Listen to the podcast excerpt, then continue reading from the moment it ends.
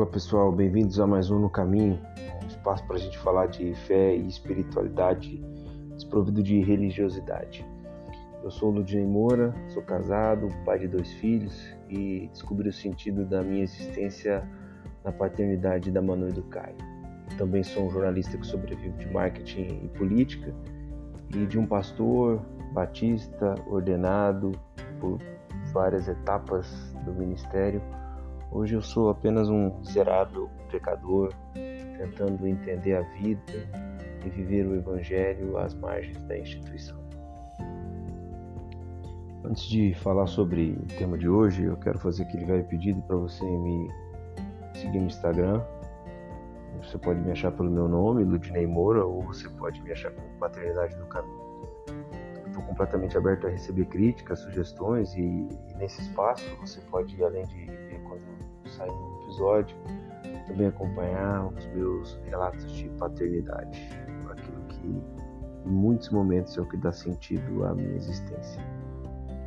E entrando no tema dessa semana, eu estou assistindo especialmente um uma série no Netflix que chama Falda e ela fala sobre o conflito entre é, árabes e judeus é, na Palestina e é uma série além de trazer todo um contexto histórico ela retrata com bastante realidade é, o que acontece naquela zona de guerra quase que incessante, aquela zona de guerra quase que diária, né? O mundo viveu uma guerra fria por algumas décadas e aquela região vive uma guerra sangrenta já por muitos e muitos anos. E teve uma cena que me chamou muito a atenção, é, tanto de um lado quanto de outro, tanto os judeus quanto os árabes, antes de irem para ações que culminariam com a morte é, dos seus inimigos, é, cada um com sua fé, cada um com a sua crença, cada um ao seu Deus, é, fizeram orações e preces e invocaram a proteção de Deus enquanto se preparavam para cumprir missões que resultariam no assassinato dos seus semelhantes, que resultariam no homicídio dos seus próximos aqueles que eles deviam chamar de irmãos. É, isso mexeu muito comigo, me fez pensar muito na vida e eu lembrei de uma matéria que eu li essa semana que o título era Traficantes evangélicos fecham pacto com milícia para expandir o complexo de Israel. O complexo de Israel era uma agora une é, o tráfico e a milícia, né? Então, é, são algumas, é, alguns traficantes de algumas favelas do Rio que se uniram a um grupo de milicianos para ampliar o domínio do tráfico. E além de serem evangélicos, né, essa é uma marca, eles usam símbolos judaizantes, né, assim como as igrejas é, neopentecostais adeptas do modelo dos 12 e essas igrejas que falam da teologia da prosperidade.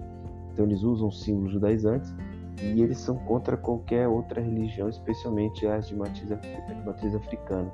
Eles expulsam mães e pais de santo, cobram imposto, atiram, maltratam é, os adeptos do, do, da, do candomblé, da, da, da macumba, essas religiões é, africanas. E, e oram, né? Antes de sair para guerrear contra os seus inimigos. Um trecho da Bíblia, do Evangelho de Mateus, ele relata um momento no qual Jesus se confronta com a violência e ele nos mostra como Jesus age diante da violência, diante de momentos é, em que aqueles que dizem crer nele atentam contra a vida do próximo. No capítulo 26 de Mateus, enquanto Jesus ainda falava para os seus discípulos, já no Getsemane, chegou Judas, um dos doze, e com ele estava uma grande multidão, está no versículo 47, armada de espadas e varas, enviadas pelo chefe dos sacerdotes e líderes religiosos do povo.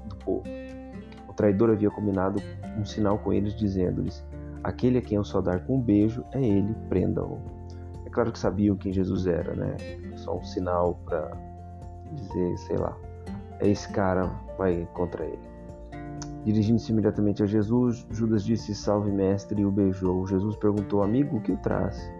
Então os homens se aproximaram, agarraram Jesus e o prenderam. Um dos que estavam com Jesus, Pedro, o apóstolo, que depois foi chamado do primeiro Papa, ou São Pedro, estendendo a mão, puxou a espada e feriu o servo do sumo sacerdote, decepando-lhe a orelha. Disse-lhe Jesus: Pedro, guarde a espada, pois todos os que empunham a espada pela espada morrerão. Você acha que eu não posso pedir a meu pai e ele não colocaria imediatamente à minha disposição mais de 12 legiões de anjos? Como então se cumpririam as escrituras que dizem que essas coisas deveriam acontecer desta forma? Jesus não precisou falar, mas Jesus conhecia o trecho das escrituras em Provérbios 16, 29 que diz que o homem de violência seduzirá o seu próximo e certamente o fará ir num caminho que não é bom. Na série Falda, o protagonista, eu não quero dar nenhum spoiler se você ainda não assistiu e eu comecei a assistir por indicação do amigo, ele é chamado de volta, essa é só a sinopse, é por isso que eu vou falar, ele é chamado de volta à ação, já estava aposentado, era um homem de espécie de serviço secreto israelense, quando ele descobre que o terrorista do Hamas, que ele supostamente havia matado meses antes, na verdade não morreu, estava por trás de alguns atentados é, na Palestina, na faixa de Gaza. E ele volta, e aí a, a primeira temporada toda, comecei a segunda temporada agora, mas a primeira temporada toda é essa busca desse cara judeu por esse terrorista islâmico do Hamas. Mas uma sucessão de, de, de, fatos acontecem que chega um determinado momento da história que a gente pensa assim, puxa, mas é, ele vai matar um, o outro vai, vai vir e é uma sucessão que não acaba nunca. A morte, ela não acaba nunca. A violência é um caminho que não é bom, porque é um caminho que não tem fim. É como disse Jesus para Pedro: todos os que empunham a espada, por ela vão morrer. Não há outro caminho para a violência senão a própria violência. E é por isso que Jesus ele contraria os atos de violência e é por isso que Jesus contraria todo o status quo romano baseado na imposição pela força, pela violência e pelo medo e apresenta um reino que não tem nada a ver com isso e apresenta um reino que é de paz, um reino que é de amor e entrega a sua própria vida por amor. É, não tem como a gente defender Jesus Cristo e, e a pena de morte. Ah, mas tem respaldo bíblico? Tem, tem tanta coisa que tem respaldo bíblico. Então a gente vai começar a decepar a mão dos ladrões, dos ladrões. Então a gente vai começar a apedrejar os adúlteros, porque a Bíblia diz isso. Mas quando a gente entende Jesus Cristo, a gente olha para a lei como aquela que nos aponta para a nossa incapacidade de chegar diante de Deus, o Pai de Jesus, puro e limpo. Não é possível. Por isso que as pessoas decepavam as mãos dos ladrões, é por isso que as pessoas apedrejavam os adultos, é por isso que cometiam uma série de barbáries em nome da, de Deus. Mas quando a gente volta para Jesus Cristo, não é possível a gente defender a violência como forma de se achegar à justiça divina.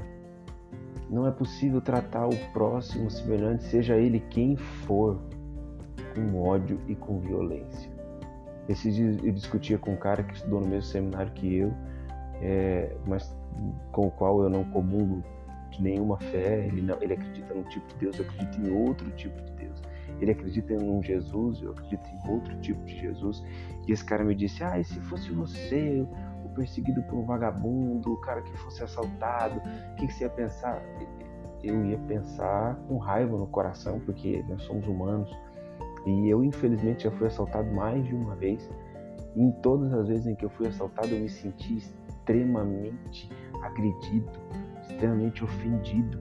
Eu me lembro que num desses assaltos, cara apontou a arma para mim, é, eu fiquei paralisado e na minha cabeça eu pensava assim, Deus, eu posso orar para esse cara, pedir tanta maldade para ele, se eu pudesse, eu, eu rogaria aos céus que o Senhor enviasse uma legião, 12 legiões de anjos para me proteger.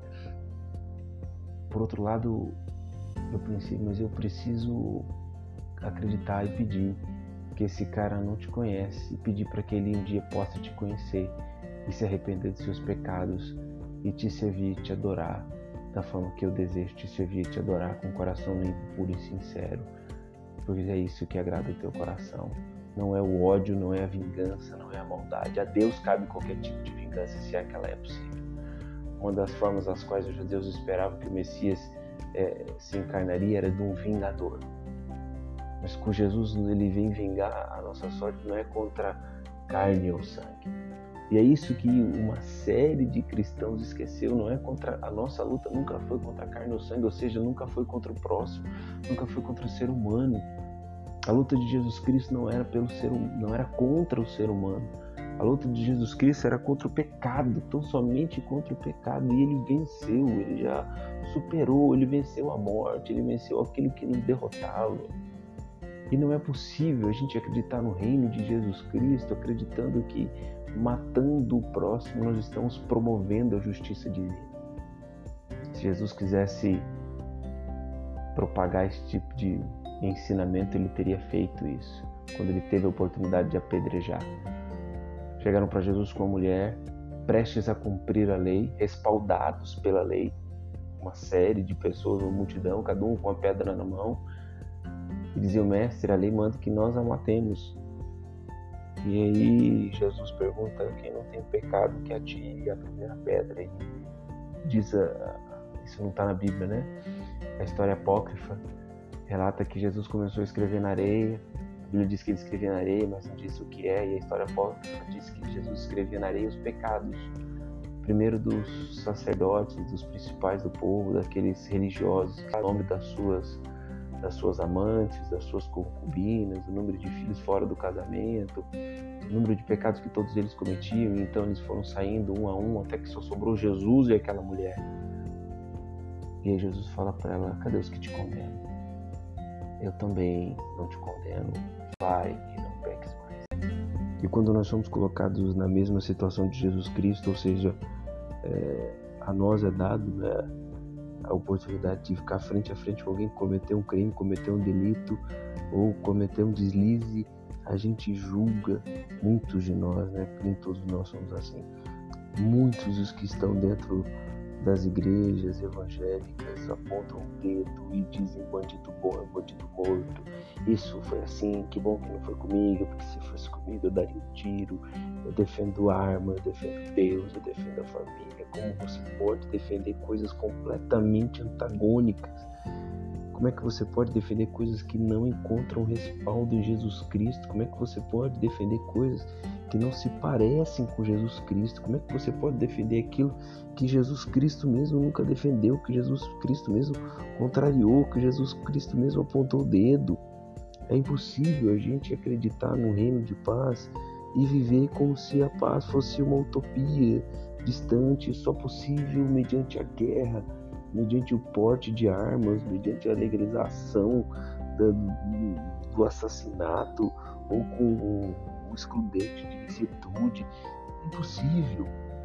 A paz só existe em Jesus Cristo. A paz ela só encontra resposta final nos atos de amor e de sacrifício, da mesma forma que Jesus Cristo fez e agiu e viveu. E é por isso que quando me perguntam qual a minha posição política, se ela caberia nesse mundo, eu digo que o que eu acredito para nós não cabe em governo nenhum, mas cabe no reino dos céus, cabe no reino de Jesus Cristo. Lá é possível vivermos sem armas e sem guerras. Lá e tão somente lá Todos os que creem serão regenerados, todos os que creem nele viverão o seu reino de luz, o seu reino de amor. Lá não haverá choro nem ranger de dentes. Lá, pelo sacrifício de um, todos alcançaram a glória do Pai de Jesus. A minha intenção, e eu digo isso sempre, não é dar respostas definitivas ou apresentar condutas inquestionáveis sobre fé cristã e espiritualidade. Especialmente nesse episódio onde eu fiquei embasbacado com traficantes evangélicos é, no complexo de Israel. Né? Que ponto nós chegamos? Traficantes evangélicos. Isso é tão comum a gente tem traficantes evangélicos, a gente tem um presidente que se diz cristão, que propaga o ódio, a mentira e a maldade e é seguido por muitos. O meu objetivo aqui é te levar a pensar na vida e nos ensinamentos de Jesus de Nazaré de um ponto de vista puramente cristão e bíblico, de uma fé que tem os pés no chão, olhando para a Bíblia a partir de Jesus Cristo, sem dogma, sem preconceito, sem discurso de ódio. Eu te convido a caminhar na busca por um evangelho simples e vivo e entender a vontade do Pai de Jesus de um jeito que eu possa criar os meus filhos sem dever nada a ninguém, a não ser o amor.